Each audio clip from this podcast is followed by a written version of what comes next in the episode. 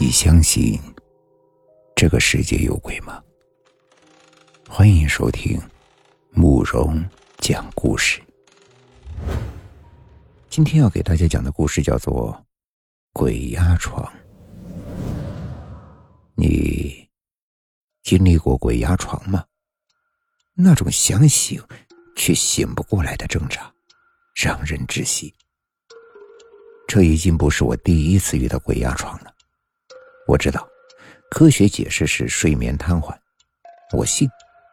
但昨天晚上发生的鬼压床，确实不是科学能够解释的。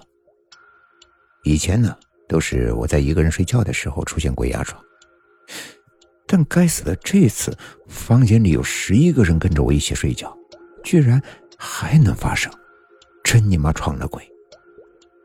我鬼压床的感觉啊！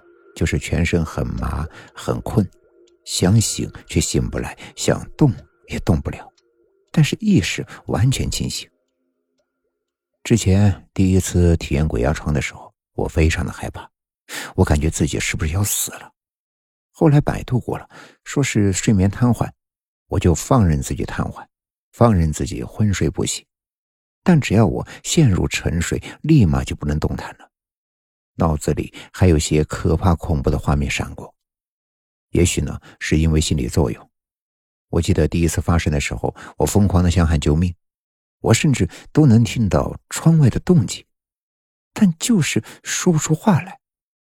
后来我慢慢的就习惯了，因为除了我不能动、不能说话之外，脑子里有一些可怕的画面之外，也再没有别的什么不舒服。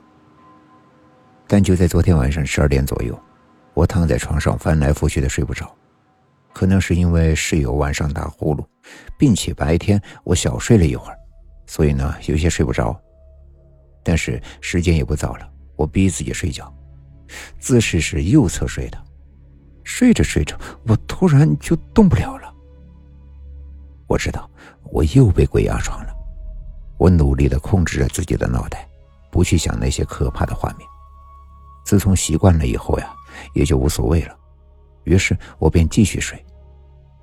但我能明显的感觉到，好像有什么东西在拉我的脚，把我的脚往床脚的方向拖拽。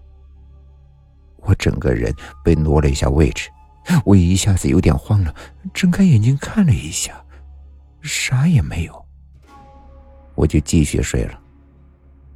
脑袋昏昏沉沉的，非常的困，于是我很快就陷入了沉睡。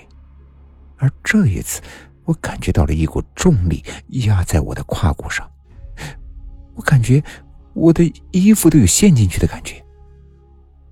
我当时以为是错觉，就假装没感觉到。可是紧接着，那股重力缓缓的往上移动，而且我感觉到那个力量越来越重。突然，我又感觉到下颚处被什么硬物给划了一下。这一下，我彻底的惊慌失措了。我开始深呼吸，试图着挣脱。我猛地一用力，发现我的脚趾头可以动了，然后是全身能动了，就像是我被强制开机了一样，整个人都清醒了。我喝了一大杯的水，跑到镜子面前，仔细的观察我的脸。果不其然，我的下颚处有一道明显的划痕，又红又肿。仔细回想刚刚发生的一切，好像是在做梦，但这划痕又应该怎么解释呢？我把事情的原委给室友讲了一遍，大家都觉得呀，是我太累了，出现了幻觉。划痕呢，是自己不小心划的，但只有我和小明知道，这不是梦。在我现在的宿舍里，有一个室友，非常的了解超自然的知识以及各种灵异现场。他呢叫小明，有空的时候就约我一起看鬼片、看灵异视频，给我讲各种的灵异事件。可是没想到的是，真的有灵异事件发生在我的身上。